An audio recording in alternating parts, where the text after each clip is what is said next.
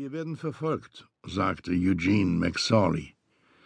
Der Ford Focus hob auf der Kuppe einen kurzen Moment ab und schlug dann unsanft wieder auf dem Asphalt auf.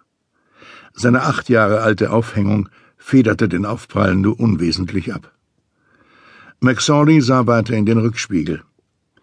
Der silberne Skoda Octavia befand sich noch hinter dem Hügel, über den sie gerade gerast waren. Seit sie die Grenze in den Norden überquert hatten, verfolgte er sie über die schmale Landstraße. Auf dem Beifahrersitz drehte sich Komiski um. Ich sehe keinen, sagte er. Nein, warte mal. Scheiße, sind das die Cops? Ja, sagte McSorley. Der Skoda tauchte wieder im Rückspiegel auf, seine Scheiben waren dunkelgrün getönt. McSorley konnte die Insassen nicht erkennen, aber unter Garantie waren das Cops. Unter dem stärker werdenden Nieselregen färbte sich der Asphalt langsam dunkel. Über den grünen Feldern hing eine schwere graue Decke. Himmel nochmal, stöhnte Hughes von der Rückbank aus. Wollen die uns etwa anhalten? Sieht ganz so aus, antwortete Komiski. Scheiße. Heckenreihen schossen an dem Fokus vorbei. McSorley kontrollierte den Tacho und blieb knapp unter hundert. Egal, sagte er. Sie haben nichts gegen uns in der Hand. Es sei denn, ihr Jungs habt Haschisch in den Taschen. Mist, knurrte Hughes. Was? Ich habe ein paar Gramm dabei. McSorley warf einen raschen Blick über die Schulter. Du Arschloch, schmeiß es raus.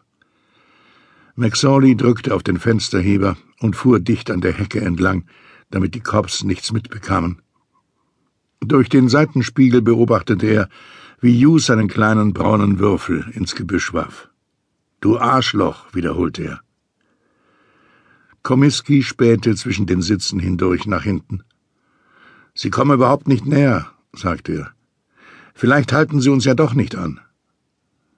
McSorley antwortete nicht. Er ließ das hintere Fenster wieder hochfahren. Der Wagen kam durch eine Kurve und dann auf eine lange Gerade. Die Straße fiel sanft ab, stieg dann wieder an und verschwand einen knappen Kilometer vor ihnen am Horizont. McSorley schaltete den Scheibenwischer ein. Die Blätter hinterließen nasse Schlieren auf der Windschutzscheibe, schoben das Wasser aber kaum weg. Schon vor einem Jahr hatte er sie auswechseln wollen. Er fluchte und spähte angestrengt durch die Regentropfen. Ein weißer Lieferwagen stand mit laufendem Motor am Straßenrand. Er hätte alle Zeit der Welt gehabt, abzubiegen und weiterzufahren, aber das tat er nicht.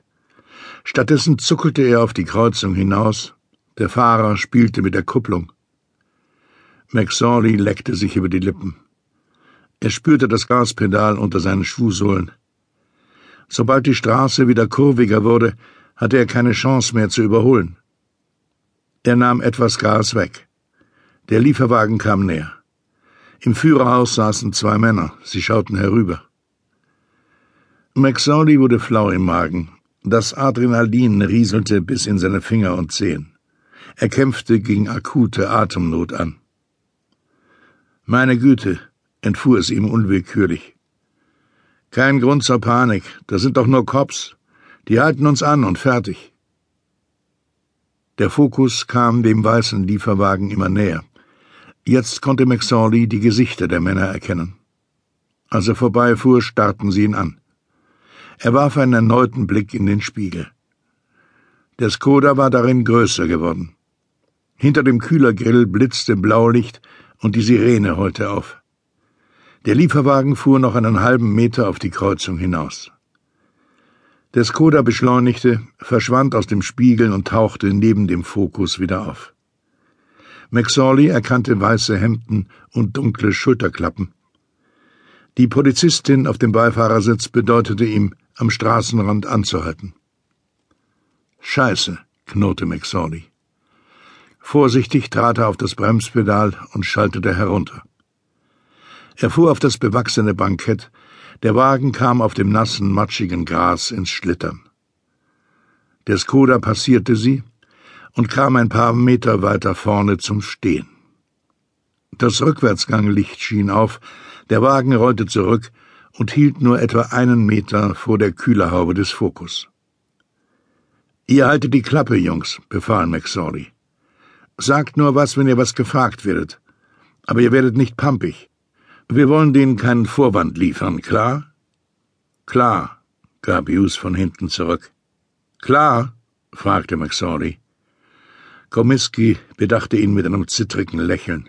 Ja, keine Sorge.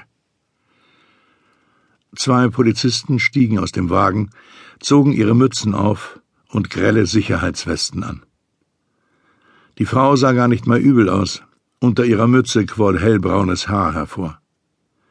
Der Mann war groß gewachsen und durchtrainiert. Seine tiefe Bräune wirkte befremdlich vor dem grauen Himmel.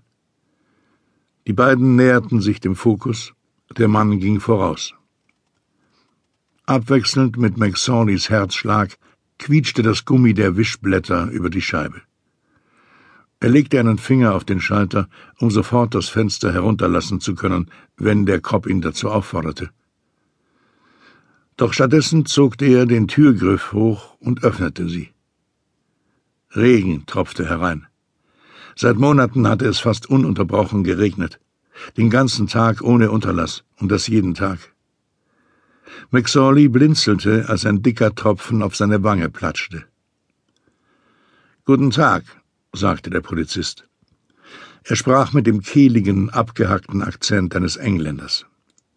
Bitte stellen Sie den Motor ab, Sir. McSorley drehte den Zündschlüssel. Der Motor erstarb und die Wischblätter verharrten mitten auf der Scheibe. Seien Sie so nett und lassen Sie die Hände dort, wo ich sie sehen kann, wies ihn der Polizist an. Dieser Akzent, dachte McSorley. Offiziersrang. Der Mann hörte sich eher nach Appellhof und steifem Gruß an, als nach Verkehrskontrollen und Polizeisperren. Der Kopf zog ein wenig den Kopf ein. Sie ebenfalls, Gentlemen. Komiski legte die Hände auf das Armaturenbrett. Hughes an die Rückenlehne des Beifahrersitzes. McSorley umklammerte das Lenkrad und musterte das Gesicht des Polizisten. Tiefbraune Haut, das war keine oberflächliche Bräune wie von einer Woche Strandurlaub. Seine rissigen Lippen glänzten von dem Balsam, den er darauf geschmiert hatte, als hätte er sie sich in irgendeiner ausgedörrten Gegend verbrannt. In McSorleys Kopf blitzte das Bild auf, wie der Kopf da irgendwo durch eine Wüste robbte. Die Vorstellung machte ihm eine Heidenangst, ohne dass er sagen konnte, warum. Die Hände des Kopfs blieben zunächst verborgen, doch dann griff er ins Wageninnere und zog den Schlüssel aus dem Zündschloss. Ein schwarzer Lederhandschuh, der teuer aussah. Was wollen Sie? fragte McSorley mit belegter Stimme. Der Kopf richtete sich auf und blickte wieder die Straße hinab. Sie haben Ihren Sicherheitsgurt nicht angelegt. Gibt es dafür einen Grund? Habe ich vergessen, sagte McSorley. Er blickte in den Rückspiegel, obwohl er schon wusste, was er dort sehen würde. Der Wagen fuhr über die Kreuzung und bog in ihre Richtung ab.